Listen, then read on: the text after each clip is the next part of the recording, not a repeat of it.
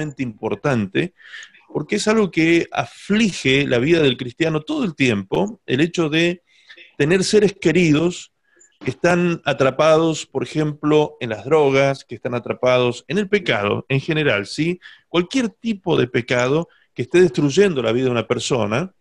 Y nosotros los hijos de Dios, cercanos a estas personas, nos, nos preocupamos, nos dolemos, sufrimos por la situación de ellos y sabemos que la solución para sus vidas sería que conozcan a Cristo y que Cristo los haga libre de ese flagelo en el cual están inmersos. Entonces, sí, sí, en la entonces Susana, te escuchamos todo, ¿eh? lo que tú hablas, te escuchamos todo aquí en la sala. Entonces tienes que apagar el micrófono. ¿sí? Dale clic ahí donde está el micrófono. Vas a encontrar un micrófono. Le das clic sobre el micrófono y se apaga. Cuando quieras hablar, le das clic al micrófono y se abre. Ahora te estamos viendo, Susana, ¿eh? también. El video se abrió. No entiendo. no te preocupes, no te preocupes. A ver si está Mariana, ¿está conectada, Marianita? Marianita, por favor, si estás allí conectada, a, ayúdale por interno a Susana, por favor, explícale qué tiene que tocar ahí. Ahí está, ahí está, ahí está. Ahí, ya, ya, ahí le diste en la tecla, Susana. Ahí ya tocaste lo correcto. Muy bien. Entonces, eh, siguiendo con el tema, como les decía, es, es un tema delicado, complejo, no es muy fácil de comprender. Yo le subí por eso este audio hoy a la mañana, que dicho sea de paso, el audio en sí no es muy bueno, ¿sí? Vamos a ver si lo volvemos a grabar de nuevo porque no quedó muy bien el audio. Eh, pero le subí un adelanto para que ustedes vieran precisamente algunos puntos que son importantes para que entremos ya esta noche de lleno a este asunto. Si no lo podemos terminar de tratar hoy, nos vamos a tomar el tiempo y lo vamos a terminar de ver en el próximo miércoles. Pero es un tema sumamente importante porque es cómo poder... Ahí están los chicos de Susana festejando que se pudieron conectar. Muy bien. Eh, entonces, les decía, es un tema sumamente importante porque vamos a poder ayudar a aquellas personas que están atrapadas en vicios, en ataduras, en pecados, en mala vida, ¿sí? Eh, y que necesitan conocer a Cristo, y de pronto hemos estado orando y no vemos resultados sobre esas personas, y, y peor aún, muchas veces se ha orado de una forma incorrecta y por tal motivo las personas en vez de estar en mejor estado o ser salvos y libres de esa situación, al fin y al cabo terminan siendo atrapados peor por estas cosas en las que están y vemos que en vez de haber resultados a nuestra oración, se produce un efecto como contrario y multiplicado sobre estas personas. Entonces vamos a, analizar este asunto en profundidad para comprender qué es lo que sucede con las personas que no conocen a Cristo y cómo debemos, cómo debemos orar por ellas. Como les dije, este, este va a ser un tema introductorio también a algunos temas que más adelante vamos a tratar acerca de liberación. ¿sí? Es muy importante el tema de liberación también. Y hoy vamos a entender aquí, inmediatamente cuando entremos en el tema, de que el ministerio de liberación, tal cual como lo estoy mencionando, es un ministerio que el Señor lo ha dado para llevar a cabo dentro del cuerpo de Cristo. Es decir, para que los hijos de Dios seamos completamente libres en Cristo Jesús. Amén. Muy bien. Vamos a entrar en tema entonces. Permítanme, voy a abrir el bosquejo.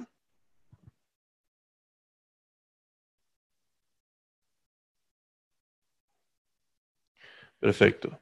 Lo primero que me gustaría que busque usted en su Biblia es Mateo capítulo 5, perdón, Mateo capítulo 10, Mateo capítulo 10, versículo 5. ¿Sí? Vamos a ir tomando nota, no se olvide siempre tomar nota y luego de dedicarle un tiempo a la escritura también volviendo a leer y a confirmar lo que hemos tratado aquí en la reunión. Mateo capítulo 10, versículo 5 dice así. A estos doce envió Jesús y les dio instrucciones diciendo, por camino de gentiles no vayáis, y en ciudades samaritanos no entréis, sino id antes a las ovejas perdidas de la casa de Israel. ¿Sí? Estamos hablando aquí, para ubicarnos en tiempo y espacio, estamos hablando aquí del momento exacto en que Jesús envía a sus doce discípulos, en este momento se transforman en apóstoles porque son enviados precisamente a predicar. Cuando envía Jesús a sus apóstoles a predicar el Evangelio, por primera vez, les hace un encargo especial. Les dice a estos que no entren en ciudades gentiles, ni en caminos de gentiles, ni hablen con gentiles, ni saluden a gentiles, o sea, no tengan ningún trato con gentiles, sino que vayan primeramente a las ovejas perdidas de Israel. ¿Sí? Esto es lo que extraemos rápidamente, sencillamente de este pasaje. Es decir, la primera misión que se llevó a cabo, la primera misión evangelística que se lleva a cabo, no es en las naciones gentiles, ni fue dado a los gentiles por primera vez el Evangelio, sino que, como dice el apóstol Pablo, primeramente se dio el Evangelio a los judíos, a los israelitas, al pueblo de Dios de la antigüedad, a ellos les fue anunciado el Evangelio, viniéndose a confirmar lo que por boca de los profetas antiguos Dios había hablado. ¿sí? Esto lo podemos ver en Romanos capítulo 1, cuando Pablo comienza a hablar en la epístola de los romanos, les dice que él viene a dar y a explicar y a poner bases del evangelio que ya habían anunciado antes los profetas de Dios. Entonces, eh, Jesús viene a cumplir lo profético, ya que ustedes pueden leer, por ejemplo, en el libro de Mateo, en varias ocasiones, en el Evangelio de Mateo, ustedes van a ver que dice, para que se cumpliese lo escrito por el profeta. Muchas veces van a encontrar en el libro de Mateo esto. ¿Por qué? Porque Mateo específicamente tiene por destino, este Evangelio fue escrito para los israelitas, porque ellos son los que tienen conocimiento de las profecías de los profetas antiguos de Israel. Entonces, por eso es que en, Mateo ustedes van a eh, leer muchas veces que dice para que se cumpliese lo dicho por el profeta. Es decir, lo primero que tenía que cumplirse era que el Evangelio llegaría por medio de un Mesías nacido de una virgen, ¿sí? de la tribu de Judá, no sería de la tribu de Leví, de los sacerdotes del Antiguo Testamento, sino que se acababa un sacerdocio, como dice Hebreos capítulo 7, se acababa el sacerdocio arónico y comenzaba a, a entrar en vigencia el sacerdocio de Melquisedec en la persona de Jesucristo. Muy bien.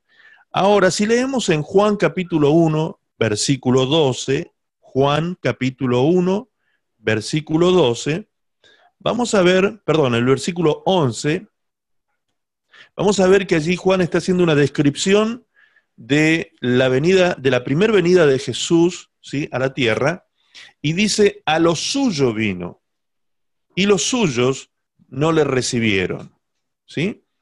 Fíjense que no dice a los suyos vino y los suyos no le recibieron. Está hablando de dos cosas diferentes pero parecidas. Cuando dice a lo suyo, está hablando de su misión mesiánica, salvífica, ¿sí? Y como primera misión era venir a los suyos. ¿sí? Por eso dice, vino a lo suyo, vino a salvar el mundo, vino a cumplir su tarea mesiánica, vino a dar la vida por toda la humanidad, pero los suyos, que fueron los primeros a los cuales él visitó, ¿sí? por en los cuales se movió en principio, los suyos no le recibieron. Es decir, que el Evangelio entró primero por, por, medio de Israel, llegó a Israel, entró por Israel y desde Israel, desde, específicamente desde la ciudad de Jerusalén, recién allí, después del bautismo del Espíritu Santo en el día de Pentecostés, cuando todos fueron llenos del Espíritu Santo, recién ahí comienza el, Evangelio a predicarse a todas las naciones. ¿sí? Comienza la apertura con Pedro predicándole a Cornelio, la apertura del Evangelio a los gentiles. El primer gentil que se convierte es Cornelio y es Pedro quien se encarga de predicarle. Muy bien. ¿Por qué es importante entender esto, hermanos? Porque primero tenemos que entender que Jesús no vino a los gentiles, Jesús vino a su pueblo. Él vino a rescatar las ovejas perdidas de Israel. Primero y antes que nada, Él se ocupó de Israel, no se ocupó de los gentiles. Por lo tanto, todo ministerio que llevó a cabo Jesús, el ministerio de la palabra, el ministerio de sanidad, el ministerio de liberación, todo lo que tuviese que ver con su ministerio, el ministerio de enseñanza, todo fue desarrollado dentro del ámbito y el contexto de Israel. ¿sí? Es más, él vino a Israel nacido bajo la ley, Gálatas 4:4 dice que él vino en el cuando vino el cumplimiento del tiempo, Jesús nació de la Virgen María dice y nació bajo la ley. ¿Por qué? Porque él tenía que venir a cumplir la ley de Moisés dada al pueblo de Israel, ¿sí? Por medio de Moisés Dios entrega esta ley y él vino a cumplir esa ley. Él vino a cumplir esa ley. Él vino a cumplir con todos los 613 mandamientos que tenía la Torá, Cristo no dejó uno solo por cumplir. ¿sí? Él guardó los mandamientos hasta el final de su vida, se guardó en santidad absoluta hasta el final de su vida y dio su vida en completa santidad como un cordero perfecto y sin mancha allí en la cruz del Calvario para poder traer salvación, sanidad, liberación a todas las naciones. Muy bien, pero la primera nación que sería alcanzada, como dijimos, era la nación de Israel. Jesús no sería quien les predicaría a los gentiles, sino que esta tarea se la iba a dar a la iglesia de Cristo, comenzando por Pedro, como dijimos recién.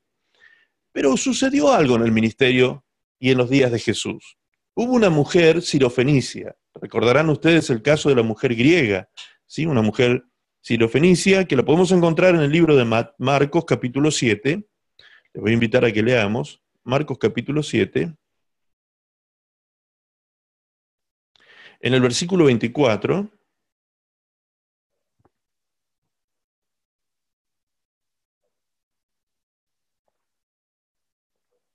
Marcos capítulo 7, versículo 24 dice, levantándose de allí se fue a la región de Tiro y de Sidón, y entrando en una casa, no quiso que nadie lo supiese, pero no pudo esconderse. ¿Quién era el que se andaba escondiendo? Primer pregunta, para hacer una pequeña exégesis de esa parte. ¿Quién era el que se andaba escondiendo? Fíjense qué cosa llamativa esto. ¿Quién se andaba escondiendo de la gente? Jesús se andaba escondiendo de la gente. ¿Sí? el Señor Jesucristo se andaba escondiendo de la gente. Evidentemente él estaba agotado, estaba cansado. ¿Vieron que hay, todos tenemos ese día, ¿sí? En que no queremos ver a nadie, queremos descansar. Bien, aquí el Señor Jesucristo está justamente manifestando y mostrando su humanidad. No solamente él, sino que además sus discípulos. Él quería que eh, descansaran, que se tomaran un tiempo de relax, y por eso se fueron a esta región de Tiro y de Sidón. ¿sí? Salieron de Israel y fueron a una nación vecina y se metieron allí en aquella ciudad para esconderse de la gente, en algún lugar donde no los conociese mucho, donde no supiesen mucho de él, entonces se esconden aquella, en la que pretendiendo esconderse llega a aquella ciudad. Pero fíjense lo que dice el 25. ¿Por qué dice que no pudo esconderse? Porque una mujer cuya hija tenía un espíritu inmundo, luego que oyó de él, vino y se postró a sus pies. La mujer era griega y sirofenicia de nación, y le rogaba que echase fuera de su hija al demonio. Pero Jesús le dijo, deja primero que se sacien los hijos, porque no está bien tomar el pan de los hijos y echárselo echárselo a los perrillos. Respondió ella y le dijo, sí, señor, pero aún los perrillos debajo de la mesa, debajo de la mesa comen de las migajas de los hijos. Entonces le dijo, por esta palabra, ve, el demonio ha salido de tu hija. Muy bien. Primero, entendimos que Jesús solamente vino para Israel a predicar y a cumplir su misión con Israel primeramente, y que Pedro sería quien tendría, haría la apertura, abriría la puerta para los gentiles. ¿Quiénes son los gentiles? Todas las naciones de la tierra que no son israelitas, ¿sí? Es decir, todos nosotros que estamos aquí, a menos que aquí haya alguno que sea israelita, todos los demás que estamos aquí, todas las naciones que no pertenecemos a Israel, que no somos de la nación de Israel, todos somos gentiles. Así nos llama la palabra de Dios a las personas que no pertenecemos a Israel. Muy bien, ahora, dice que esta mujer, gentil, por eso se le llama gentil a esta mujer, sirofenicia de nación, griega, esta mujer se acerca al Señor y le pide liberación para su hija, porque su hija estaba atormentada por demonios. Muy bien, ¿cuál fue la respuesta de Jesús? Que no estaba bien, le dijo Jesús, darle el pan a los perrillos, ¿sí? Primero el pan se le debe dar a los hijos. Es decir, que Jesús, a esto que la mujer le estaba pidiendo, Jesús le puso un nombre. ¿Sí? Le aplicó un nombre, le puso un título a esto de la liberación. Lo que la mujer le estaba pidiendo que era liberación para su hija. Muy bien, Jesús le puso un nombre a la liberación. ¿Cuál fue el nombre que le puso Jesús? Pan de los hijos. ¿Sí? Pan de los hijos. Es decir, que la liberación es algo que pertenece a, los hijos, a nadie más que a los hijos. ¿Sí? Es para los hijos. Todo aquel que se constituye en hijo de Dios por haber recibido a Jesús, como dice Juan 1.12. Allí dice, más a todos los que le recibieron, Dios le dio la potestad de ser hechos hijos de Dios. Entonces, a todos nosotros que hemos recibido a Cristo en nuestro corazón, a todos nosotros Jesús nos llama hijos, nos considera hijos, y este pan que esta mujer le estaba pidiendo es para los hijos, dijo Jesús. ¿Cuáles eran los primeros hijos que tenía que atender? Israel. Primero Israel. Luego vendrían los otros hijos, que serían los que se alcanzarían en todas las naciones luego de predicar el Evangelio. Entonces, el pan, que es la liberación de demonios, la liberación de espíritus inmundos, la liberación de opresiones mentales y espirituales por causa de demonios, ese pan es solamente para los hijos, no es para una persona que no sea hija. Y hoy vamos a entender por qué razón no puede ser para una persona que no sea hija. Ahora resulta que esta mujer, si vemos en otros eh, pasajes donde encontramos el mismo relato, en el libro de Marcos, ahora estamos en el libro de Marcos, justamente. Si vemos en Mateo, en los evangelios sinópticos, donde aparece el mismo pasaje, vamos a ver que esta mujer le da esta misma respuesta que cuando le dice, eh, sí, señor, pero aún los perrillos debajo de la mesa comen de las migajas de los hijos. Lo dice de otra manera. En otros pasajes bíblicos dice, aún los perrillos comen de las migajas que caen de la mesa de sus amos. ¿Sí? De la mesa de sus amos. Cuando Jesús escucha a esta mujer sirofenicia, griega, decir que y declarar con su boca que él era su amo, fíjense que esta mujer le cambia tres veces el título a Jesús. ¿sí? Primero le dice, Jesús, hijo de David, ten misericordia de mí. Dice que venía detrás de Jesús a los gritos, gritando en la calle. Imagínense, Jesús andaba escondiendo y esta mujer andaba, venía a los gritos. Entonces le dice, Jesús, hijo de David, ten misericordia de mí. Libra a mi hija que está gravemente atormentada. Le pedía que liberara a su hija. Ahora cuando Jesús dice, dice que Jesús no le, no le respondió palabra, ¿sí? No, ni siquiera la saludó, nada, él andaba escondiéndose, imagínense, así que me imagino Jesús tratando de pasar desapercibido y esta mujer a los gritos pelados detrás de él. Dice que en ese momento, cuando Jesús no le dirigió palabra, la mujer se acercó a Jesús y se postró a, sus pies, y le dijo, Señor, socórreme. Y cuando la mujer le cambia el título el primer título que le había puesto era un título grandilocuente, ¿sí? un rimbombante, ¿sí? Jesús, hijo de David. ¿De dónde había sacado esta información esta mujer? No lo sé, porque esta mujer se estaba refiriendo a una profecía del profeta Samuel, ¿sí? de cuando le había profetizado al rey David de que uno de sus hijos y descendientes se sentaría en su trono para siempre. Se refería al Mesías, es decir, que cuando le decía Jesús, hijo de David, le estaba diciendo, tú eres el Mesías de Israel, tú eres el Salvador del mundo. Estaba diciendo un, nombre tremendo, ¿sí? Pero esta especie de adulación que esta mujer hizo con Jesús no, no llamó la atención de Jesús. Sin embargo, cuando ella viene y se humilla delante de Jesús y se postra a los pies de Jesús y le dice, Señor, Señor, ya no le dijo, ya no le dijo hijo de David, le dijo Señor, ¿sí? Señor, ten misericordia de mí, socórreme, Señor. Ahí la cuestión cambió. Ahí es cuando Jesús le contesta, no está bien tomar el pan de los hijos y tirárselo a los perrillos. Ahora fíjense, ¿de qué, ¿de qué lo está tratando Jesús a esta mujer? La está tratando nada más ni nada menos que de perrilla, de perra. La está tratando de perra.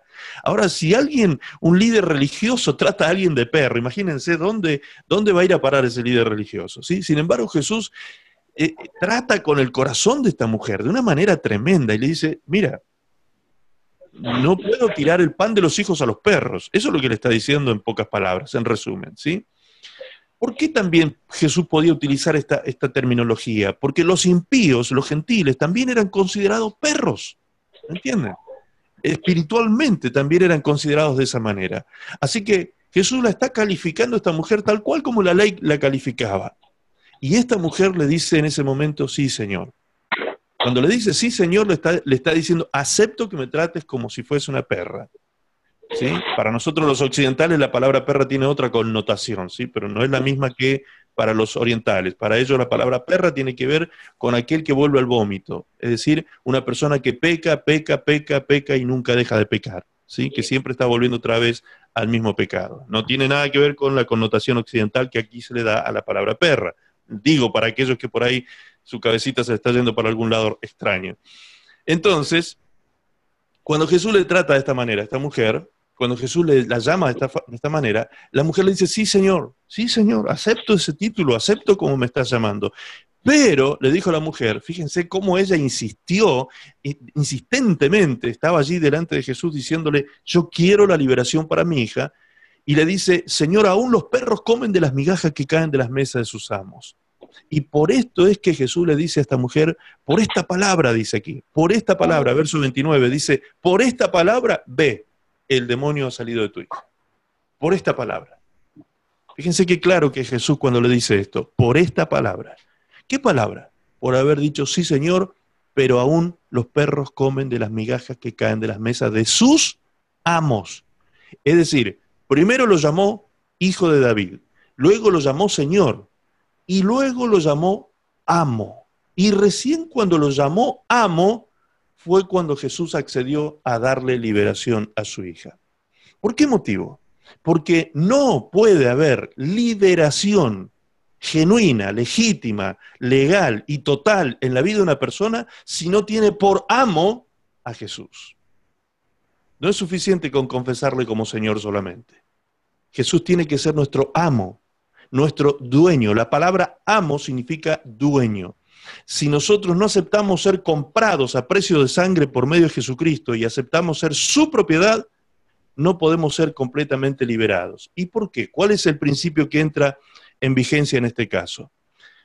Cuando nosotros, vamos a analizarlo de esta manera, una persona que está poseída por el diablo, poseída, vamos a utilizar la palabra poseído, ¿sí? La palabra poseído viene de la palabra posesión o poseer, es de la misma familia de palabras. Poseer.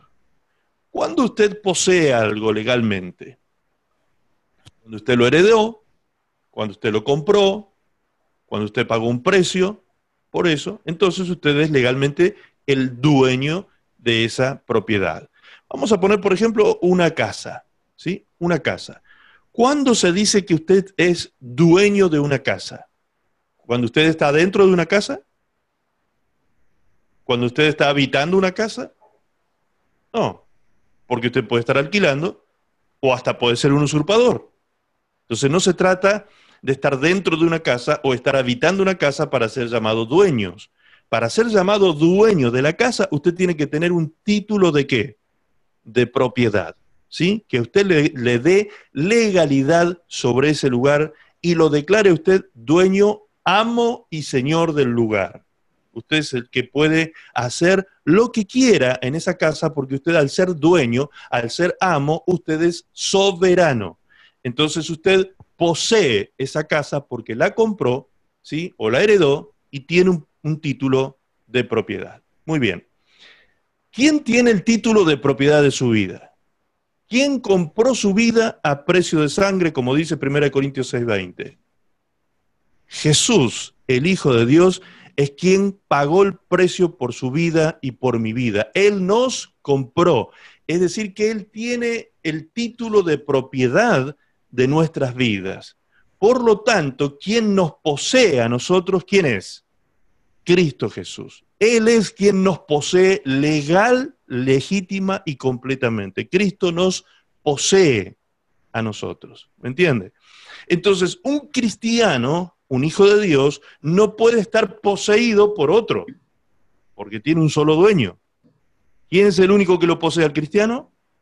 Jesús nuestro Señor. Él es nuestro amo. Por eso cuando esta mujer le dijo amo a Jesús y lo declaró amo de su vida, en ese momento es cuando se parte la historia en dos y Jesús puede llevar liberación a su casa, porque ya no era solo un reconocimiento nobleza, como había dicho al principio, hijo de David, ya no era solamente un reconocimiento de señorío espiritual, sino que además de declararlo Señor y Salvador, al principio lo declaró Salvador, después lo declaró Señor, y el tercer lugar lo declaró amo. ¿Sí? Ese mismo proceso viven muchas personas cristianas. Nosotros mismos hemos vivido ese proceso, seguramente. Algunos de ustedes, por primera vez cuando recibieron a Cristo, ¿cómo que lo recibieron? Como Salvador de sus vidas. Hasta que entendieron que para que realmente se lleve a cabo una redención en su vida y una santificación y demás, Jesús no era suficiente con que sea salvador de sus vidas, sino que tenía que ser también Señor de sus vidas. ¿sí? Es importante para alcanzar salvación que Cristo sea el Señor de nuestras vidas. Pero además debemos avanzar en el conocimiento pleno de quién somos propiedad entendiendo que somos propiedad de Cristo, por lo tanto, Él no solo es Salvador y Señor, sino que además también es nuestro amo, nuestro dueño, el único que nos posee a nosotros legalmente porque pagó un precio de infinito valor. Ese precio que pagó Jesús es su propia vida y su sangre derramada en la cruz del Calvario. Y esto usted lo puede encontrar en 1 Corintios 6:20. Romanos 7.4, fíjense cómo lo dice. Romanos 7, versículo 4.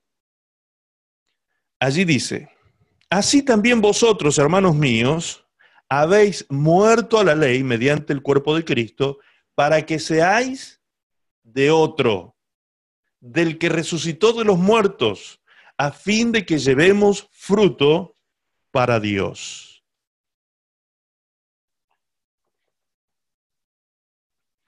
A fin de que llevemos fruto para Dios. Muy bien. Fíjense que Pablo le está hablando a la iglesia de Cristo de Roma, la iglesia que estaba en Roma en este momento, a los cuales les llama Pablo hermanos míos, ¿sí? Hermanos míos, ustedes han muerto a la ley mediante el cuerpo de Cristo. ¿Para qué? ¿Cuál era el propósito?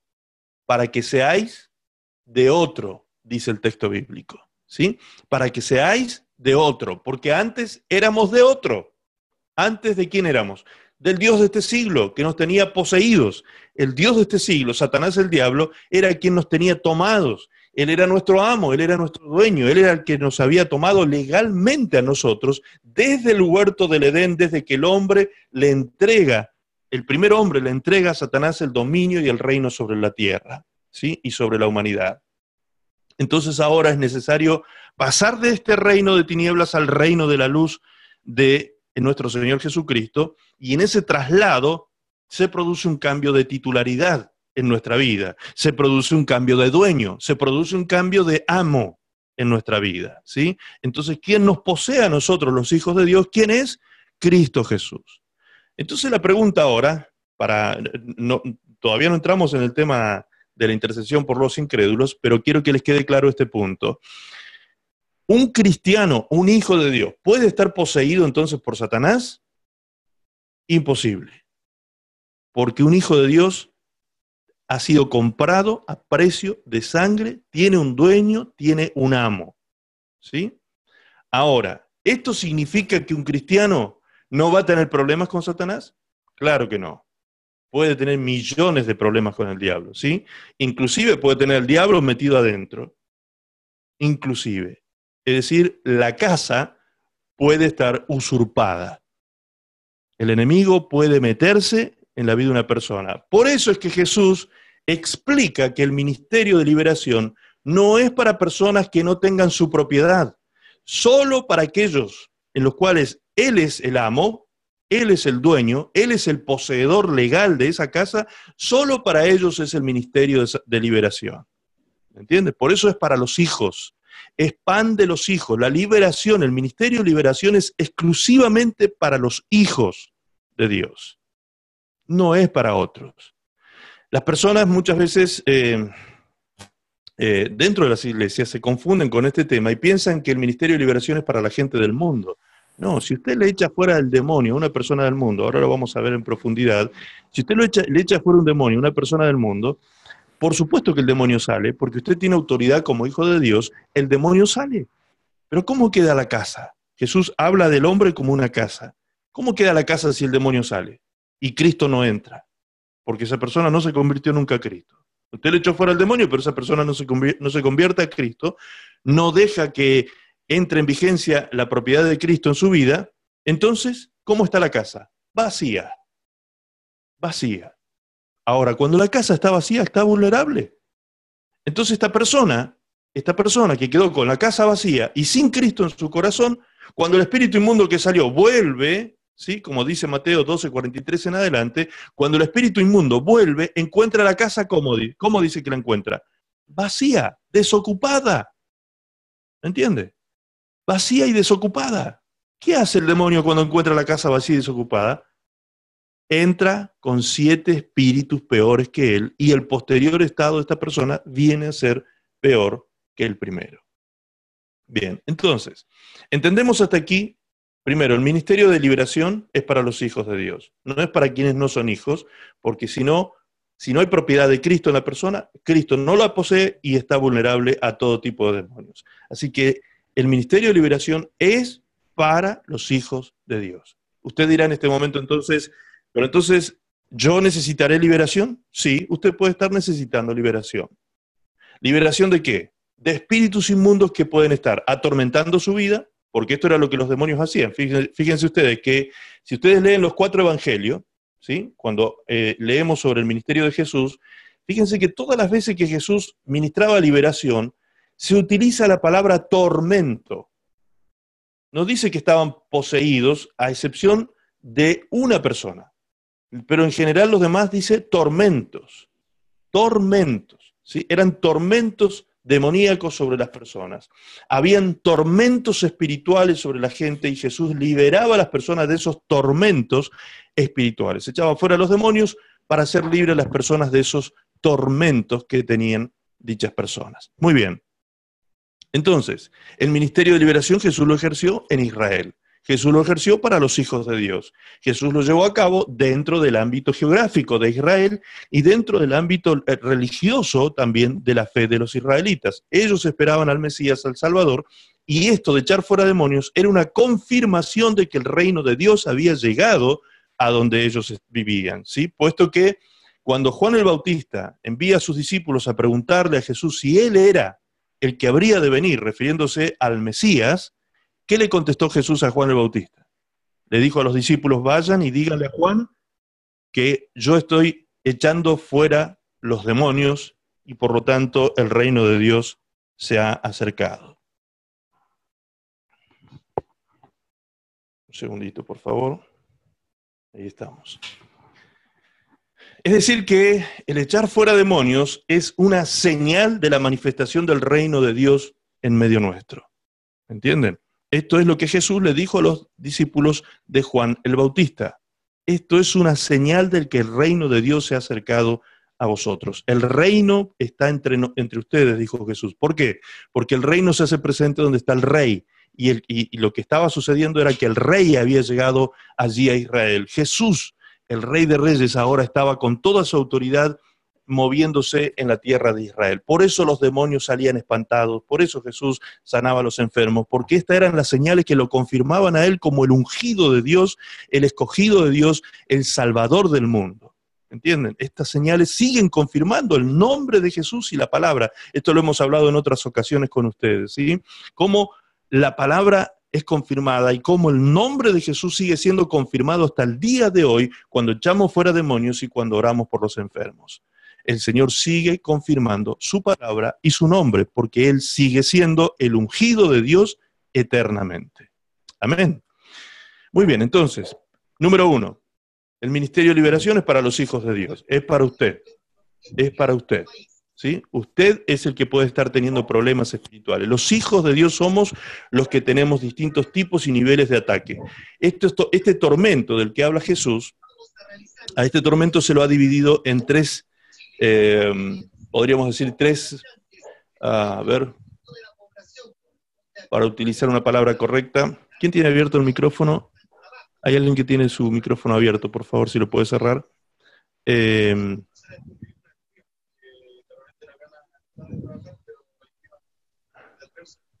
ahí, ahí me persigue.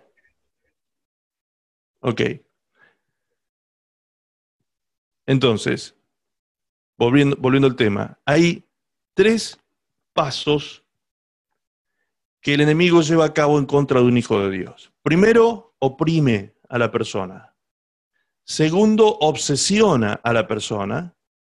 Y tercero, usurpa a la persona en el caso de ser un hijo de Dios. Esto lo vamos a explicar más adelante, no se preocupe. Hoy no es el tema, pero quiero ya ir sentando las bases de este tema, ¿sí? Primero, oprime. Segundo, obsesiona. Y tercero, usurpa esa casa. Si es cristiana la persona. Pero si no es cristiana la persona, primero oprime, segundo obsesiona, tercero posesiona, enajena, ¿sí? Toma por completo a esa persona que se entrega a el pecado y, y a Satanás por medio del pecado. ¿Me entiende?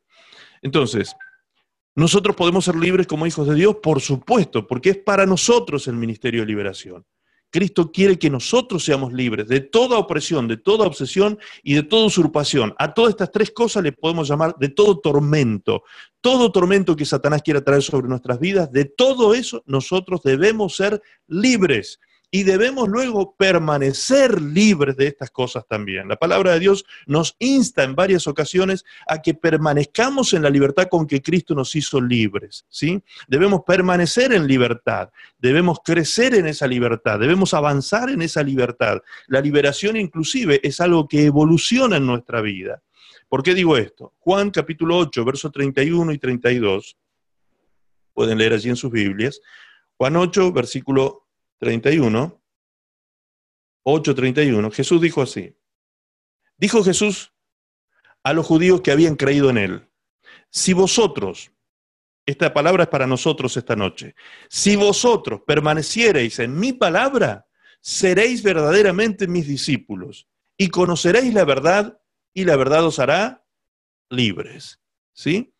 Hay muchas cosas de las que nosotros tenemos que ser libres, no solamente de opresiones demoníacas, tenemos que ser libres de corrientes filosóficas, tenemos que ser libres de corrientes de este mundo, corrientes de pensamiento, tenemos que ser libres de la actividad de la carne en nosotros, tenemos que hacer morir las obras de la carne en nosotros y ser libres del, pecado que opera todavía, que está vigente la ley del pecado en nuestra carne, tenemos que ser libres de las opresiones, de las obsesiones y de los tormentos espirituales, de muchas cosas nosotros los hijos de Dios tenemos que ser libres.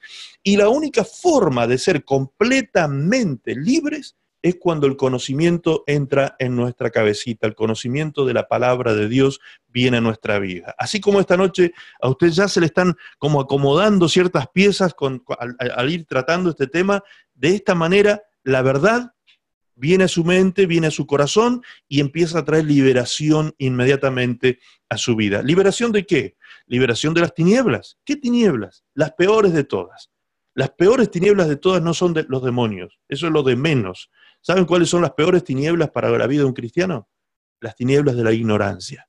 Entonces, cuando las tinieblas de la ignorancia están en nosotros, andamos confundidos, andamos abatidos, andamos derribados, andamos eh, aproblemados, andamos angustiados, andamos con un montón de situaciones encima que no podemos solucionar. ¿Por qué? Y nos están destruyendo esas cosas. ¿Por qué? Porque nos falta conocimiento. Eso dice la palabra de Dios en Oseas 4:6, ¿sí? Que por falta de conocimiento el pueblo de Dios es destruido. Entonces, este es un tema que nosotros tenemos que manejarlo muy bien.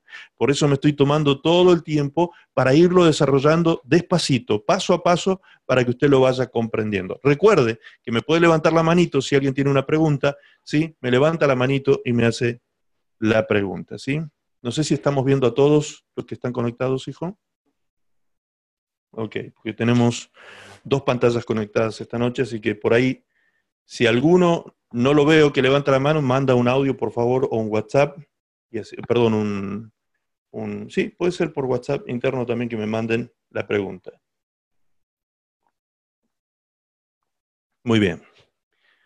Ok, entonces, Ya nos quedaron claros estos puntos, ¿sí? El Ministerio de Liberación es para los hijos de Dios. Necesitamos ser propiedad de Cristo para ser completamente libres, ¿sí? Él debe ser nuestro dueño, ser de otro amo, dice Romanos en el capítulo 7, verso 4. Y para que esto sea efectivo, debemos ser comprados por ese amo. ¿sí? Y ese amo ya lo hizo, ya pagó el precio por nosotros en la cruz del Calvario, derramando su sangre por cada uno de nosotros. Un precio infinito, invaluable por nuestras vidas. Muy bien. Ahora sí, vamos a entrar en el tema de la oración por una persona que no es creyente.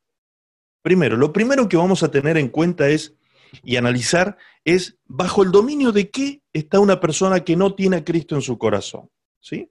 Primera de Juan, capítulo 5, versículo 19, dice, sabemos que somos de Dios y el mundo entero está bajo el maligno. ¿Sí? Nosotros sabemos, nosotros, los hijos de Dios, sabemos que somos de Dios. Nosotros sí, sabemos que somos propiedad de Él. Sabemos que Él es nuestro amo. Pero el mundo, el mundo está bajo un dominio, ¿sí? Y ese dominio es, el, el que está dominando el mundo es quién? ¿Qué dice el texto? El maligno. Aquí, se refiere a Satanás el diablo como el maligno. El maligno es el que está sobre todo el mundo operando en los hijos de desobediencia. En 2 de, de eh, Corintios, bien digo, 4.3, presta atención aquí porque este, este, este es muy revelador este pasaje, 4.3 y 4. Dice, pero si nuestro evangelio está aún encubierto, entre los que se pierden está encubierto en los cuales el Dios de este siglo, fíjense que dice Dios con minúscula, no está hablando del Dios eterno, está hablando del Dios de este mundo. ¿Quién es el Dios de este mundo que es un Dios, la Biblia lo llama Dios con minúscula? Satanás, el diablo, ¿sí? Entonces lo que está diciendo el texto es, en los cuales Satanás, el diablo, cegó el entendimiento de los incrédulos para que no les resplandezca la luz del Evangelio de la gloria de Cristo, el cual es la imagen de Dios. Amén. Entonces, número uno, Juan nos dice que el mundo está bajo el dominio del maligno. Número dos, Pablo nos dice que el Dios de este siglo ha enseguecido el entendimiento de las personas que tiene bajo su dominio. ¿Sí? El estado espiritual de discernimiento espiritual está muerto, está enseguecido, hay tinieblas, entenebrecen, las tinieblas entenebrecen la mente, el corazón del hombre que no tiene a Cristo. Y Primera de Corintios 2.14 dice, el hombre natural, refiriéndose a las personas que no tienen a Cristo en su corazón, las personas del mundo, dice, el hombre natural no percibe las cosas que son del Espíritu de Dios porque para él le son locura. Y no las puede entender porque se han de discernir espiritualmente. Amén. El hombre natural. ¿Por qué no puede discernir las cosas que son del Espíritu? Porque él está en la carne, él no tiene contacto con el Espíritu Santo de Dios, su espíritu está muerto, su espíritu está enseguecido, ¿sí? Todo en él es tiniebla, lamentablemente, y por eso él no puede ver con claridad la situación de su vida espiritual. Efesios 2.1 dice así, y Él os dio vida a vosotros cuando estabais muertos en vuestros delitos y pecados, en los cuales anduvisteis en otro tiempo siguiendo la corriente de este mundo, conforme al príncipe de la potestad del aire, el espíritu que opera ahora en los hijos de desobediencia Entonces, ¿qué vemos aquí? Que las personas que no tienen a Cristo tienen su entendimiento enseguecido, entenebrecido, que están bajo el dominio del maligno, que ellos al estar en estado natural y no espiritual, porque no han resucitado espiritualmente, entonces ellos están en una situación de muerte espiritual, ¿sí? están en una situación de completa naturaleza carnal y no pueden discernir las cosas que son del Espíritu de Dios, no las pueden entender, para ellos son locura. Por eso cuando vamos nosotros a predicarle a las personas el Evangelio de Cristo, muchos nos miran a nosotros como diciendo, pero, eh, ¿qué te pasa? Eh, antes eras tan normal, nos dicen, ahora estás medio loquito, te transformaste en un fanático, ¿qué te pasa? ¿Sí? Es decir, ellos no pueden entender, no pueden discernir las cosas espirituales porque están en estado natural, están en estado carnal. En ese estado el hombre no puede discernir las cosas que son del Espíritu de Dios. Entonces entendemos que el hombre sin Cristo está bajo dominio, el hombre sin Cristo está poseído, el hombre sin Cristo está enajenado espiritualmente, alejado de las cosas de Dios, sin poder comprender y discernir las cosas del Espíritu. ¿Me entiende? Esta es la situación de una persona que no conoce a Cristo, ni es, ni ha cambiado de amo, sigue estando bajo el dominio del primer amo llamado Satanás el diablo. Entonces, cuando una persona está en ese estado, obviamente está siguiendo la corriente de este mundo, los deseos de la carne, dice, los pensamientos de la carne, dice el versículo 2.3 de Efesios, que no lo leí recién, recién leí hasta el 2, donde dice el espíritu que opera en los hijos de desobediencia. El versículo 3 dice, entre los cuales también nosotros, todos, vivimos en otro tiempo en los deseos de nuestra carne, haciendo la voluntad de la carne y de los pensamientos. Y éramos por naturaleza hijos de ira, lo mismo que los demás. ¿Sí? Este es el estado de una persona que todavía no tiene a Cristo como amo de su vida, como amo de su vida. Es decir, esta persona vive de acuerdo a los deseos de su carne. Es llevado por la voluntad de su carne a vivir en el estado de placer carnal todo el tiempo y no entiende las cosas del espíritu ni la importancia que tiene vivir en el espíritu, ¿sí? No lo puede entender, para él son locura. ¿Cómo es posible que nosotros nos neguemos a pecar? Si el pecado es un placer para la gente del mundo, ¿me entiende? Por supuesto que para nuestra carne también ciertos pecados pueden ser placeres, pero justamente la palabra de Dios dice que el Señor nos vino a ser libres de ese pecado, que es un placer engañoso que nos lleva a muerte, pues en Cristo podemos vivir el verdadero placer de la eternidad y del gozo pleno que hay en su presencia, como decía el salmista. ¿Sí? En tu presencia, Señor, hay plenitud de gozo. Quienes hemos entrado a la presencia de nuestro Padre, quienes hemos podido tener intimidad con Dios, quienes hemos podido mm, vivir esta experiencia de sentirnos amados como hijos y abrazados por Dios de esta manera, porque le hemos buscado de todo corazón, ¿sí? Porque Dios se deja hallar por todo aquel que le busca de todo corazón.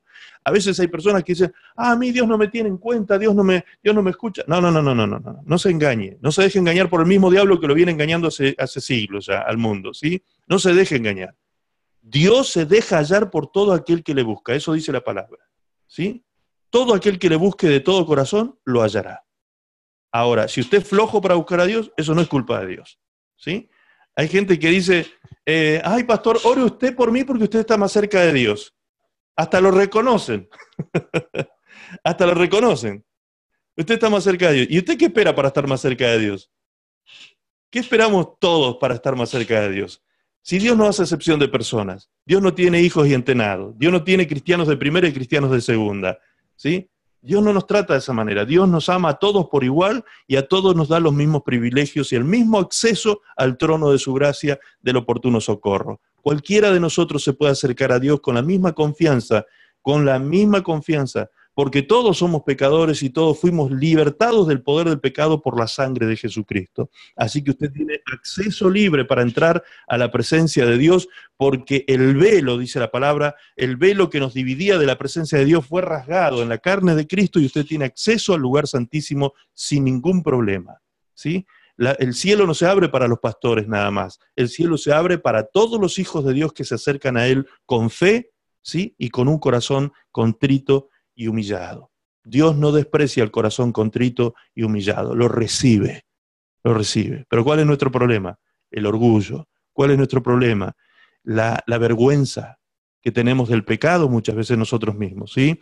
Muchas veces a mí mismo me ha pasado en los, primeros años de cristiano, yo me acuerdo que cada vez que iba a orar decía, uy, otra vez le tengo que ir a pedir perdón a Dios. ¿Por qué? Porque me lo pasaba pecando. Era, mi profesión como cristiano era pecar. ¿sí? Era especialista en pecar, especialista en, en meter la pata. Todos los días de mi vida alguna cosa mal hacía. ¿sí? Hasta que entendí que la misericordia de Dios se renueva de día en día, que todos los días Dios me está esperando con los brazos abiertos para tener misericordia de mí. ¿Por qué? Porque sabe en qué cuerpo vivo yo. ¿Sí? Él sabe en qué cuerpo vive usted. Él sabe que su cuerpo es débil, que la carne es débil, el espíritu está dispuesto, pero que la carne muchas veces comete errores. Errores que cometemos muchas veces. Fíjense, la palabra pecado, justamente, etimológicamente significa errar al blanco. ¿Sí? Errar al blanco. Eso es pecar, es errar al blanco. Muchas veces hacemos eso. Erramos al blanco por malas decisiones, por impulsos, por dejarnos llevar por alguna idea equivocada, por distintas situaciones, erramos al blanco. Por eso el Señor, sabiendo esto, nos perdona todos los días de nuestra vida. ¿Por qué? Porque Él quiere que nosotros estemos libres del, eh, eh, espíritu inmundo que opera en los hijos de desobediencia, que no tome lugar en nosotros, que no venga a pretender seducirnos a nosotros con sus ideas, obsesionarnos con sus ideas y usurpar esta casa que pertenece a Dios. Él solamente tiene que poseernos y Él solamente debería llenarnos a nosotros los hijos de Dios. Muy bien. Ahora, ¿qué sucede? Cuando nosotros entendemos esto, muchos cristianos han entendido esto que recién acabábamos de ver en la palabra, que el mundo está bajo el maligno, que el mundo está dominado por el diablo, que el mundo es el que eh, está ciego por causa de las vendas mágicas que tiene en su entendimiento, ¿sí? Y cuando los cristianos entienden esto, y entienden que tienen poder y autoridad sobre esos demonios, como dice Lucas 10, 19, Marcos 16, 17, allí que dice, He aquí, dice el Señor, os doy potestad de hollar serpientes y escorpiones y sobre toda fuerza del enemigo, y nada os dañará. Y luego el versículo 17 del capítulo 16 de Marcos dice, y estas señales seguirán a los que creen. En mi nombre, dijo Jesús, echarán fuera demonios. Entonces, cuando entendemos estos principios de autoridad,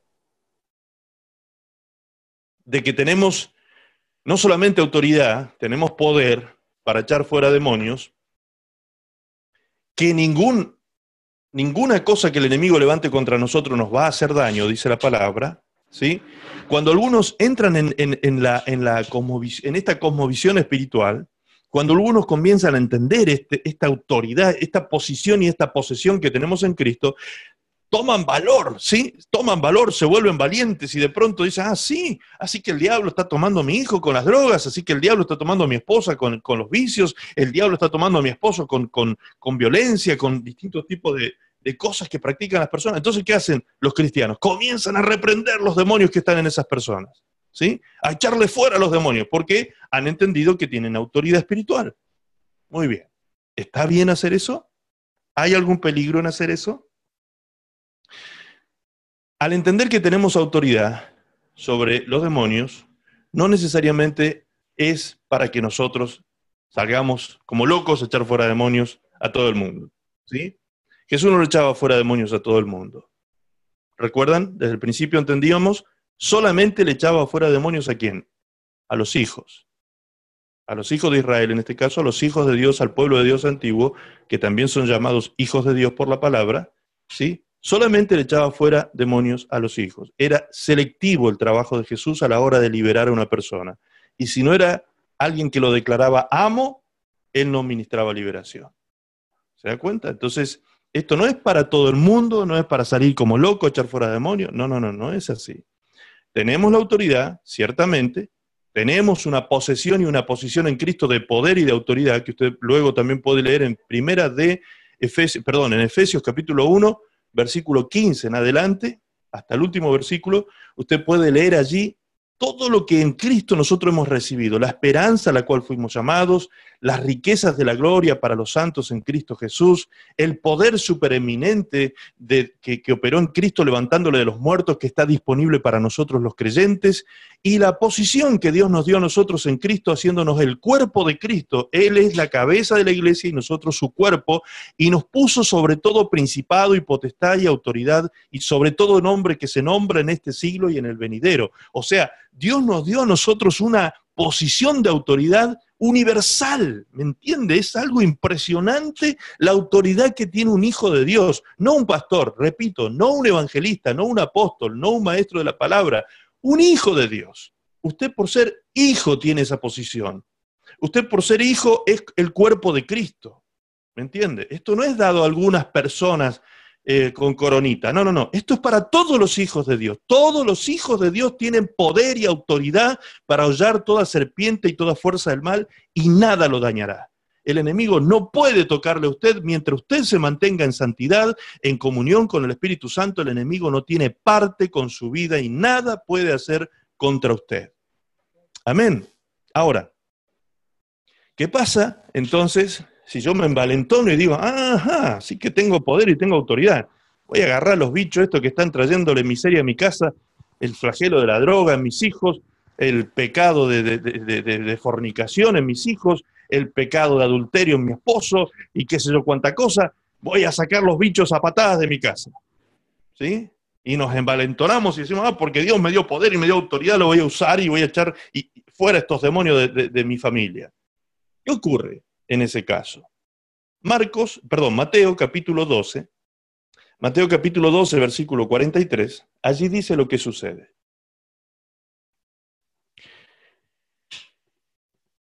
Mateo 12, 43 dice, cuando el espíritu inmundo sale del hombre, porque nosotros lo reprendimos, lo echamos fuera, anda por lugares secos buscando reposo y no lo halla.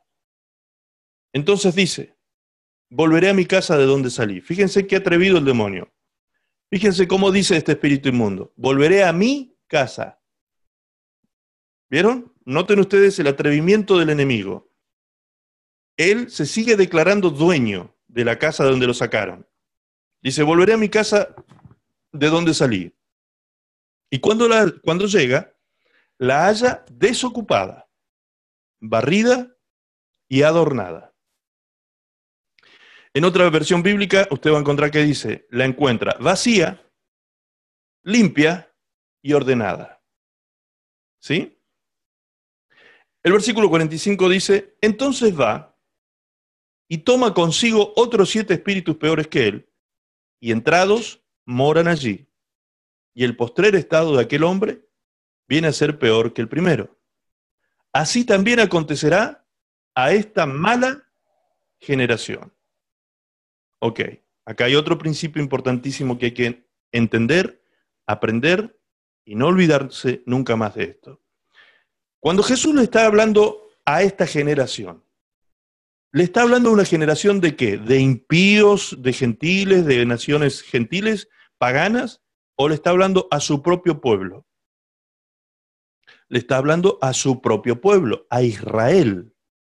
Y le está diciendo al pueblo de Dios de aquel tiempo le está diciendo que era una mala generación y por causa de ser una mala generación, a ellos les iba a acontecer esto. ¿Qué cosa? Que vino Jesús, echó fuera a los demonios, pero ellos permanecieron en pecado. Ellos no se apartan del pecado, no se arrepienten, no se limpian, no se santifican, no se vuelven a Dios de corazón, por lo tanto actúan como una mala generación y esto deja puertas abiertas. por lo tanto, cuando el demonio vuelve, se encuentra con la casa como vacía. Es decir, la presencia de Dios no está en la casa. Esa casa estaba limpia y ordenada. ¿Por qué? Porque cuando Dios entra en un hombre, limpia y ordena. Esto, esto, es lo que hace la presencia de Dios en una persona limpia y ordena la casa. ¿sí? Pero resulta que esta persona rompió comunión con Dios y no tiene a Dios dentro suyo. Por un momento Dios visitó esa casa, pero ya no está allí dentro.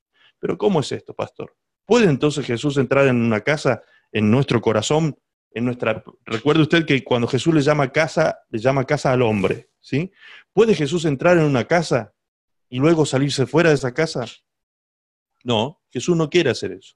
Jesús nunca quiso salir, entrar y salir de una casa, nunca. Él solo quiere entrar y permanecer allí, vivir para siempre dentro de esa casa.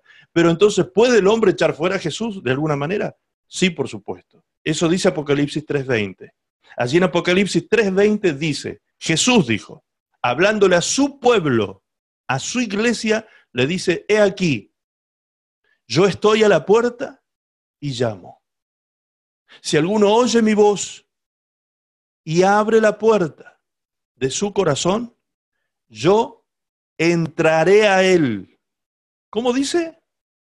Entraré a él. ¿Pero cómo? ¿Le está hablando al pueblo de Dios? ¿Le está hablando la iglesia de Cristo? ¿Cómo dice entraré a él? ¿Acaso la iglesia no tiene a Cristo dentro? Pues parece que en ciertos casos no. ¿Cuándo la iglesia no tiene a Cristo dentro suyo? Cuando la iglesia es una iglesia confesional solamente, de palabra, de boca, adora a Dios, pero su corazón está lejos del Señor. ¿Recuerdan esas palabras que dijo Jesús? Este pueblo de labios me honra, pero su corazón está lejos de mí. ¿Me está entendiendo? Cuando rompemos comunión con el Espíritu Santo, el Espíritu es el Señor, dice en Corinto, en la iglesia de Corinto, Pablo les dice claramente, el Señor es el Espíritu Santo, y donde está el Espíritu del Señor, allí hay libertad. Entonces, cuando no está el Espíritu del Señor llenando la vida de un cristiano, ¿qué sucede? En vez de haber libertad, ¿qué hay? Lo contrario. ¿Qué es lo contrario a libertad? cautividad, ataduras.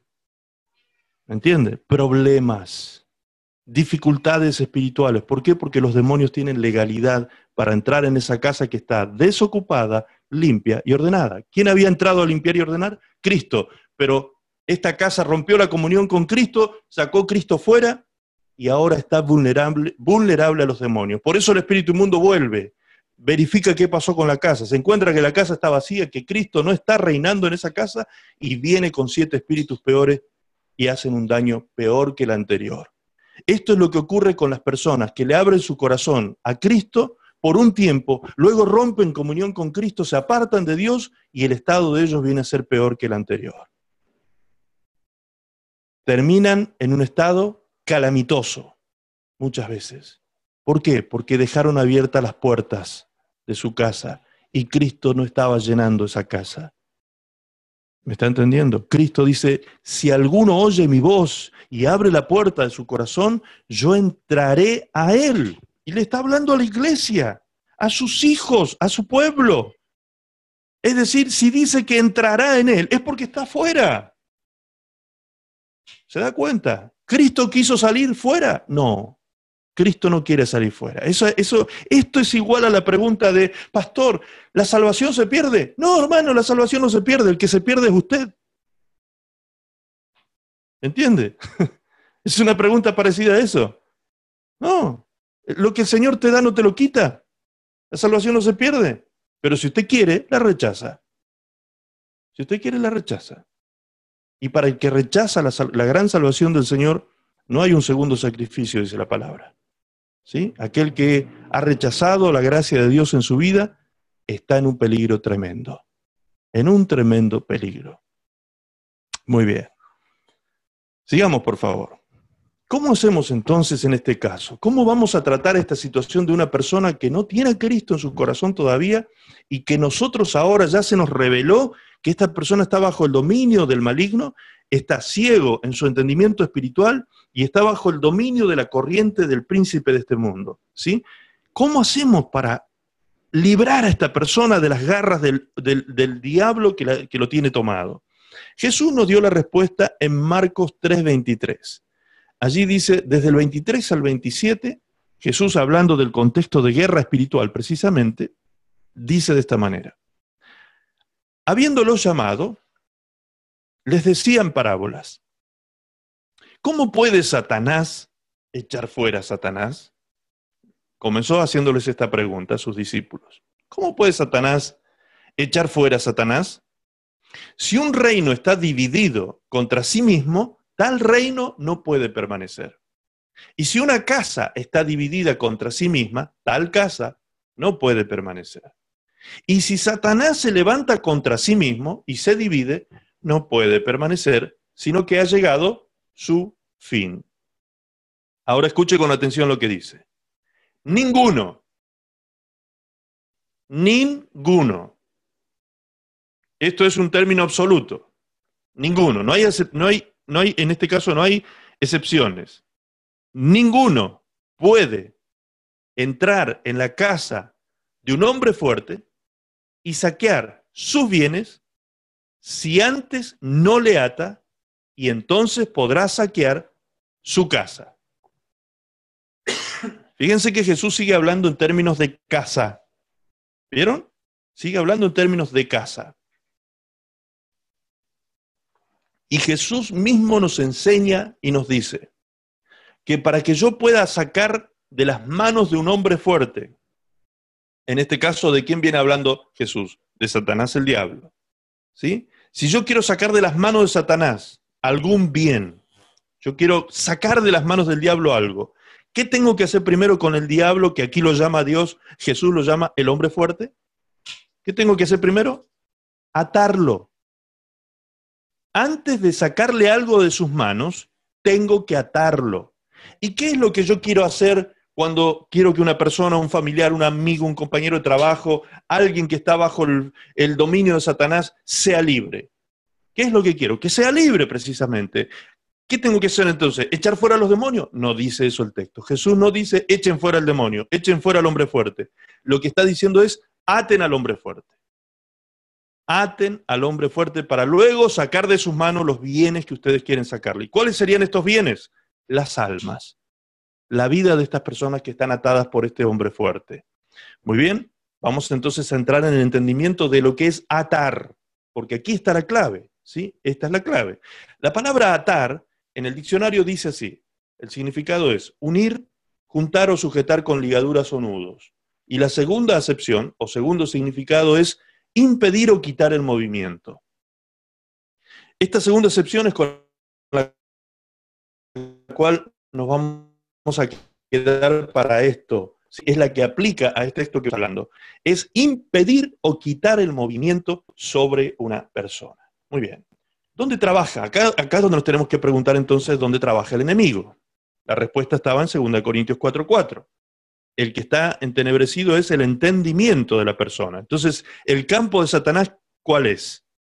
La mente, el corazón, ¿sí? El corazón espiritual. ¿Sí? Jesús se refería a la mente como el corazón espiritual. Muy bien. Allí en el corazón del hombre, en la mente del hombre, es donde Satanás trabaja. ¿Qué hace? Siembra palabras y roba palabras. Este es el trabajo del diablo. robar palabras y sembrar palabras, robar palabras y sembrar palabras. ¿Dónde dice que Satanás saca palabras, que tiene la capacidad de sacar palabras de nuestra mente? Jesús lo explicó en la parábola del sembrador. Él dijo, el sembrador es el que siembra la palabra. Y los que son junto al camino, los que caen, las semillas que caen junto al camino, estos que son junto al camino, los del junto al, camino, Jesús dijo, son aquellos que reciben la palabra de Dios e inmediatamente viene Satanás y les roba la palabra de su corazón. ¿Sí? Les quita la palabra de su corazón. Fíjense, fíjense la capacidad que tiene el diablo de lograr sacar palabras que han sido sembradas en la mente de una persona. Esta es una capacidad demoníaca. Él arranca esa palabra que fue sembrada del corazón de la persona. Esto es lo que Jesús explicó le quita la palabra del corazón. ¿Y qué hace además? Siembra otras palabras. Y esas otras palabras que siembra el diablo, ¿qué son? Argumentos. Argumentos. Es decir, pensamientos complejos en defensa del pecado y del estado pecaminoso en que vive la persona. ¿Dónde dice esto la palabra? Segunda Corintios capítulo 10, versículo 3 y 4, aún hasta el 5, Podemos leer allí. Allí dice, lo voy a leer en dos versiones para que lo vean con mayor claridad. Dice en la versión Reina Valera, pues aunque andamos en la carne, no militamos según la carne, porque las armas de nuestra milicia no son carnales, sino poderosas en Dios para destrucción de fortalezas derribando argumentos y toda altivez que se levanta contra el conocimiento de Dios y llevando cautivo todo pensamiento a la obediencia a Cristo. En la versión CAS de la Biblia dice así, claro está que somos iguales a los demás, Pero las armas de nuestra conducta son totalmente otras, porque no son armas humanas, sino poderosas armas divinas destinadas a destruir fortalezas, a derribar falsos argumentos y toda especie de soberbia que se alza contra el conocimiento de Dios y hacer cautivo todo pensamiento rebelde y llevarlo a la obediencia a Cristo. Derribar, dice el apóstol Pablo, falsos argumentos. Falsos argumentos. Ahora, ¿con qué se derriba un argumento falso? Pues con un argumento verdadero. Amén. Con un argumento verdadero. ¿Y cuál es el argumento verdadero? ¿Cuál es, cuál es, dónde está la verdad establecida por Dios, absoluta y eterna? Jesús dijo, esta tierra y este cielo pasarán, pero mi palabra no pasará. Su palabra es verdad. La verdad absoluta que ha sido dada a nosotros los hijos de Dios para que podamos destruir las fortalezas que son levantadas en la mente, que pretende Satanás levantar en nuestra mente, sembrándonos argumentos para justificar con esos pensamientos una vida de pecado. ¿Entiende? ¿Cómo se puede dar cuenta usted que está siendo influenciado por el diablo con argumentos satánicos? Cuando a usted, sin que usted se dedique a meditar en eso, sin que usted se dedique exclusivamente a pensar en justificar un pecado, le empiezan a aparecer solitos los pensamientos en su cabeza. Solitos aparecen pensamientos que justifican el pecado. No sé, pensamientos como usted se lo merece, usted tiene derecho de, ¿sí? Esos pensamientos comienzan a aparecer y a seducirlo en su mente. Esas son las palabras que viene Satanás y siembra en el corazón de los hijos de Dios también. Y si usted le permite a Satanás que siembre eso y se obsesiona con una idea, usted está a un paso de ser usurpado por demonios. A un paso. Usted donde cometa pecado, le da legalidad a Satanás y es usurpado por el enemigo en algún área de su vida. Entonces, entendemos hasta aquí, entendemos hasta aquí que Satanás es el que tiene bloqueada la mente de las personas del mundo, entendemos hasta aquí que nosotros tenemos autoridad para echar fuera demonios, pero también entendemos que si echamos fuera el demonio, ¿qué sucede? ¿Qué sucede si echamos fuera el demonio? ¿Qué ocurre? La casa queda vacía. Y si la casa queda vacía, entonces tenemos un gran problema, porque la casa queda vulnerable. El demonio sale porque nosotros tenemos autoridad para echarlo fuera, pero cuando vuelve, ya no queriendo salir la próxima vez, ¿qué va a hacer el diablo? Se va a fortalecer con siete espíritus peores que él para arraigarse más fuertemente en esta persona y no salir ni soltarlo nunca más si es posible. ¿Sí? Y es ahí donde muchos cristianos, cuando están orando por, alguna persona que, no es creyente, se dan por vencido. ¿Por qué? Porque dicen, pastor, mientras más oro por él. Miren, cuando a mí me vienen con estos comentarios, yo inmediatamente me doy cuenta que no están orando de forma eficaz, ¿sí? De la forma que corresponde. Entonces, les pregunto, a ver, ¿y cómo oras tú por reprender? No, es que yo reprendo los demonios de, de vicios, de esto, del otro que tiene... No, querido, tú no tienes que reprender demonios, tú no tienes que echar fuera demonios, porque esa casa todavía no tiene amo, esa casa todavía no tiene el dueño que tiene que tener para que sea completamente libre. Hasta que esa persona no reconozca a Cristo como Señor, Salvador y amo de su vida, está en peligro de ser otra vez tomado por demonios. Entonces, ¿cómo debemos orar para que esta persona se convierta? Aquí llegamos al punto principal de esto. Recién entendíamos que podemos atar, ¿sí? Que podemos dejar inhabilitar los movimientos de Satanás en una persona. Entendimos también que el, el movimiento de Satanás, ¿dónde se da?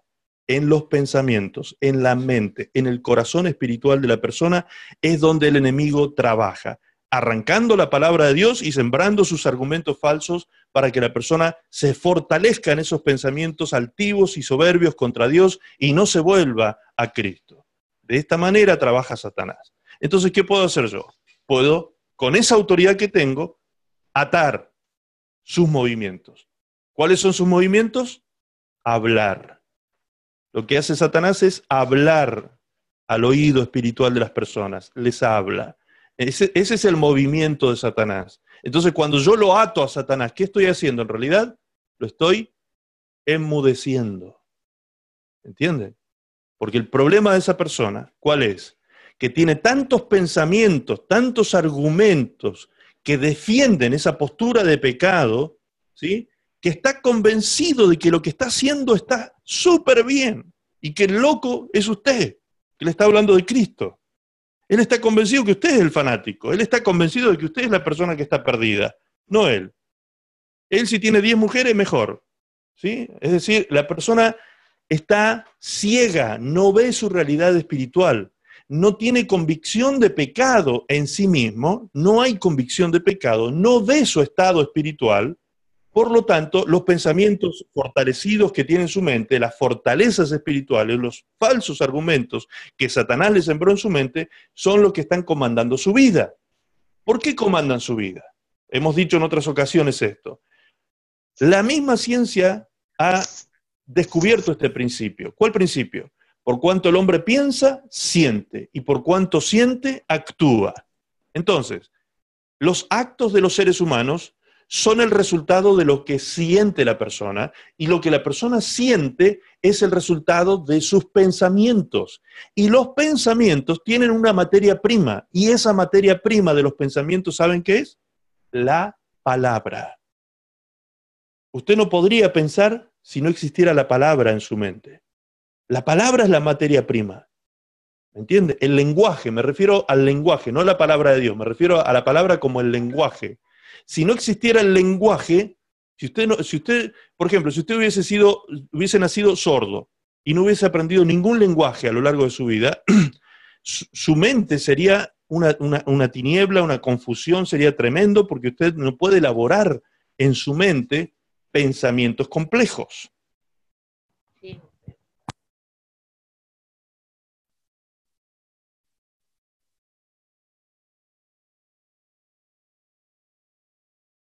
Muy bien, aquí nos llega una, una, pregunta, ya nos están llegando las preguntas. ¿Cuáles son los pasos a seguir si uno está usurpado en algún área de su vida? Muy bien, muy bien, Diego, ya vamos a ir a la, respuesta de esa, de esa, de esa pregunta. Sí, pero eso no es, esta pregunta responde a el Ministerio de Liberación sobre los hijos y no sobre los inconversos. Por favor, no, no nos desenfoquemos ahora de los inconversos. Ya vamos a ir al tema de los hijos en otro momento. Hoy estamos sobre el tema de los inconversos, las personas que no conocen a Cristo y cómo nosotros los hijos de Dios podemos ayudar a estas personas. ¿sí? ¿Cómo nosotros los hijos de Dios podemos ayudar a estas personas? Bien. por eso es que vengo tratando de ir paso a paso explicando que no tiene a Cristo. Primero, lo tiene poseso Satanás porque él es el dueño de su vida, ya que la persona no ha declarado a Cristo como amo, Señor y Salvador de su vida, a Jesús. Está ciego en su entendimiento, está entenebrecido, está bajo un dominio espiritual, ¿sí? No puede entender las cosas que son del Espíritu. Entonces, ¿qué voy a hacer yo como hijo de Dios? voy a enmudecer, voy a atar la actividad demoníaca en esta persona y lo voy a enmudecer a ese hombre fuerte que tiene bajo su dominio un grupo de espíritus inmundos que están trabajando en contra de esa persona. Entonces voy a tomar autoridad en el nombre de Jesús y voy a enmudecer en el nombre de Jesús e inhabilitar en el nombre de Jesús a esos demonios que están operando en fulanito y en menganito. Vamos a suponer que oramos por un tal Carlos. ¿Cómo voy a decir? Padre Celestial, en el nombre de Jesús, toma autoridad sobre los espíritus inmundos que están operando en Carlos. Ato al hombre fuerte que está sobre su vida y a todos esos demonios que están bajo su dominio y su gobierno. En el nombre de Jesús le ordeno a ese hombre fuerte que suelte la mente de Carlos. Le ordeno que suelte el entendimiento de Carlos en el nombre poderoso de Jesús. Amén. Esta es la manera en que debemos orar, no, de, no echarle fuera el demonio, sino atar el demonio que está, que está obrando en su mente, atarlo y enmudecerlo, pero se queda ahí adentro, se queda dentro de la persona ese espíritu inmundo. ¿Hasta cuándo? Ahora vamos a ver cuándo, ¿Cuándo es el momento de echarlo fuera? Lo segundo que hemos entendido es que la persona tiene fuertes argumentos en su mente que justifican su pecado y que justifican su estilo de vida. Argumentos con pensamientos complejos que la persona ha elaborado por obra de Satanás en su mente durante muchos años y justifican su estado de pecado. ¿sí? ¿Cómo puedo yo convencer a esta persona que se ha pasado 10, 15, 20, 30, 50 años viviendo en ese estado y él cree que está bien así, que está perfecto, está convencido que es así? ¿Puedo yo convencer a esta persona? Según la palabra de Dios, el que tiene que hacer esa tarea no soy yo. Dios se toma personalmente esta tarea.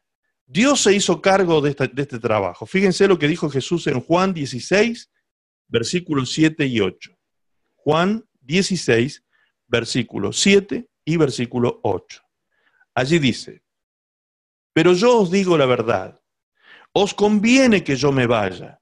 Jesús le dijo esto a sus discípulos, os conviene que yo me vaya, porque si no me fuera, el consolador, el paracleto divino, el Espíritu Santo, no vendría a vosotros. Mas si me fuere, os lo enviaré. Y cuando Él venga, fíjense lo que dice ahora, cuando el Espíritu Santo venga, Él convencerá al mundo de pecado, de justicia y de juicio. ¿Quién es entonces el que tiene que convencer al pecador? El Espíritu Santo de Dios. Por eso, amado, cuando nosotros vamos a predicarle a alguna persona y somos insistentes y queremos convencerlo y queremos llevarlo a hacer la oración del penitente y queremos, hasta se transforma en algo contraproducente para evangelizar con efectividad. Porque la idea no es llevar a una persona casi forzadamente aceptar a Cristo, no, eso no, no tenemos que hacerlo jamás. Nosotros lo único que tenemos que hacer es indicarle quién es el camino, quién es la verdad y quién es la vida. Punto. Nosotros tenemos que hablar el Evangelio. Nosotros tenemos que dar la buena noticia de salvación a esta persona, nada más. Pero el que convence de pecado, de justicia y de juicio, no somos nosotros. Es el Espíritu Santo de Dios. Amén. Nosotros solo debemos predicar el Evangelio. Si la persona no nos recibe, no nos acepta, Jesús nunca dijo, insístanle, insístanle hasta que, hasta que lo convenzan. Nunca Jesús dijo eso. Jesús dijo, si alguno no te recibe la palabra que tú llevas, ¿qué tienes que hacer? Da media vuelta, golpea el polvo de tus pies y chao. Hasta la próxima. Déjelo ahí nomás en salmuera que el Señor se va a encargar. Lo importante es que usted ya le entregó el mensaje y deje que Dios trate con la persona. Después que usted entregó el mensaje, Dios se hace cargo de esa persona para convencerlo de pecado. Ahora, si yo entiendo que el que convence de pecado, de justicia y de juicio es el Espíritu Santo, entonces mi oración por una persona inconversa no solamente va a ser una oración de guerra, no solamente voy a atar a ese demonio y lo voy a enmudecer en el nombre de Jesús y le voy a ordenar que suelte la mente, sino que además mi oración también va a ser una oración de intercesión. Voy a pedirle al Padre que envíe su Espíritu Santo sobre Carlos para que lo convenza de pecado, de justicia y de juicio. ¿Qué quiere decir esto? Que Dios le va a mostrar su realidad espiritual y Carlos va a entrar en un estado de convicción de pecado. Amén. Muy bien. ¿Qué sucede? ¿Cómo nos damos cuenta nosotros cuando la persona está entrando en un estado de convicción de pecado? ¿Cuál señal se presenta en la persona? Busquen su Biblia, por favor. Segunda de Corintios, capítulo 7. Segunda de Corintios, capítulo 7, versículo 9 y 10. Allí dice, ahora me gozo, no porque hayáis sido contristados, sino porque fuisteis contristados para arrepentimiento, porque habéis sido contristados según Dios, para que ninguna pérdida padecieseis por nuestra parte. Porque la tristeza que según Dios produce arrepentimiento para salvación, de que no hay que arrepentirse, pero la tristeza del mundo produce muerte. Muy bien. Vemos aquí, primero y principal, que hay dos, dos tipos de tristeza. Una que produce muerte y una que produce vida. ¿Sí? La tristeza del mundo, dice, produce muerte. ¿Cuál es esa tristeza del mundo? La depresión. ¿Sí? Cuando una persona entra en estado de depresión, se puede hasta morir por depresión. Ahora, hay otra tristeza, y esta tristeza es positiva, es una tristeza que viene de parte de Dios. Dice, Dios produce esta, esta tristeza en nosotros para salvación y vida eterna. Es decir, es una tristeza positiva, es una tristeza que viene a nosotros para salvarnos, es una tristeza que viene a nosotros para rescatarnos de ese estado de pecado en que nos encontramos. Si leemos el mismo, estos mismos versículos, estos dos versículos, en la Biblia, el lenguaje sencillo, dice de esta manera. Lo van a entender mucho más claro aquí. Fíjense cómo lo dice. Pero ahora, dice Pablo, el que está escribiendo es el apóstol Pablo, dice, pero ahora estoy contento porque esa tristeza hizo que ustedes cambiaran y le pidieran perdón a Dios. En realidad, Dios así lo quiso. Por eso, no creo que hayamos hecho mal al escribirles. Cuando Dios los ponga tristes, fíjense cómo lo dice ahora, cuando Dios los ponga tristes a ustedes, no lo lamenten. No lo lamenten. Cuando Dios te ponga triste, no lo lamentes. Pues esa tristeza hará que ustedes cambien esa tristeza hará que ustedes cambien y que pidan perdón y se salven. Pero la tristeza provocada por las dificultades de este mundo los puede matar. ¿Se da cuenta? La tristeza. La tristeza que produce Dios, que produce el Espíritu Santo en nuestro corazón, es el resultado de la convicción de pecado. Cuando una persona está bajo convicción de pecado, lo que está sucediendo es que la persona está viendo su estado espiritual y su miseria espiritual. Empieza a tomar conciencia, como el hijo pródigo. ¿Recuerdan el hijo pródigo cuando dice que volvió en sí y se dio cuenta lo que había perdido, los beneficios de estar en la casa del Padre y, la, y la miseria que era estar alejado de la comunión con el Padre, viviendo allí entre los cerdos, muerto de hambre? ¿Sí? Él entró en sí, entró en, él entró en, el conocimiento, entró en conciencia de lo que le estaba sucediendo y de su estado espiritual. ¿Por qué? Porque hubo alguien que obró en su interior. Y el único que puede entrar en el interior del hombre, en el espíritu del hombre, para convencerlo de pecado, es el Espíritu Santo de Dios. ¿Entiende? Ahora, el Espíritu Santo puede usar las palabras que usted lanzó en el, en el corazón de esta persona. Si usted un día le predicó a esa persona y tranquilo, usted predicó y se fue. Usted anunció la buena noticia de salvación y se fue. El Espíritu Santo recuerda esas palabras a esta persona. Le hace entender su estado espiritual y su pobreza espiritual y le dice, mira lo que te dijo fulano cuando te habló de Dios. Eso es lo que yo quiero para ti. ¿Sí? El Espíritu Santo comienza a mostrarle la realidad. Y cuando esta persona entra en conciencia de su realidad, se entristece. Esa es la señal externa, externa que usted puede notar en una persona cuando está bajo convicción de pecado.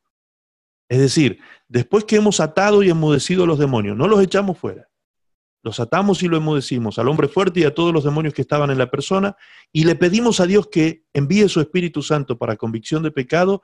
Lo que va a suceder a posterior va a ser que esa persona va a entrar en episodios de tristeza probablemente a usted sea la última persona a la que le haga notar eso. ¿Por qué? Porque sabe que si le demuestra a usted que le predicó el Evangelio, que está triste por su estado espiritual de pecado, le está dando la razón. Y como el pecador es orgulloso, le cuesta dar el brazo a torcer, entonces probablemente esté triste por mucho tiempo y no le reconozca a usted tal situación. Entonces, ¿qué tenemos que hacer en ese, hacer en ese momento? Decirle, Señor, dame sabiduría a mí y dame discernimiento a mí para que yo pueda tener las palabras correctas en el momento oportuno para hablarle de ti otra vez a esta persona. ¿Me entiende? Esta es la forma en que llegamos con el mensaje de Cristo y con la salvación a aquellas personas que no conocen al Señor. Cuando esta persona está en estado de contrición espiritual, está humillado espiritualmente y se acerca a Dios, la palabra de Dios dice en Salmo 51, 17, dice, los sacrificios de Dios son el espíritu quebrantado. Al corazón contrito y humillado no lo desprecias tú, oh Dios. ¿Me entiende?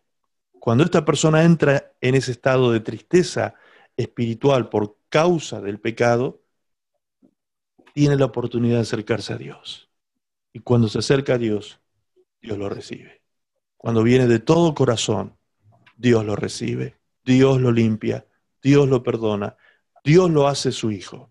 Y en el momento en que lo hace su hijo, porque esta persona le abrió su corazón y recibió la presencia de Dios en la persona de Cristo en su corazón, ¿qué ocurre? Ahora es hijo. Ahora es hijo. Entonces, si él es hijo, el ministerio de liberación para quién era? Para los hijos. Ahora es el momento entonces de echar fuera los demonios. ¿Entiende? Ahora es el momento. Una vez que la persona cambió de amo, una vez que la persona cambió de dueño espiritual, una vez que la persona reconoció a Cristo, que Cristo pagó el precio por su vida, que ahora Él es el dueño de su vida, el Salvador, el Señor y el amo de su vida, entonces ahora sí, vamos a echar fuera a los demonios en el nombre de Jesús y le vamos a ordenar que no vuelvan nunca más a tocar la vida de esta persona y esta persona quedará libre. En el nombre de Jesús. Amén.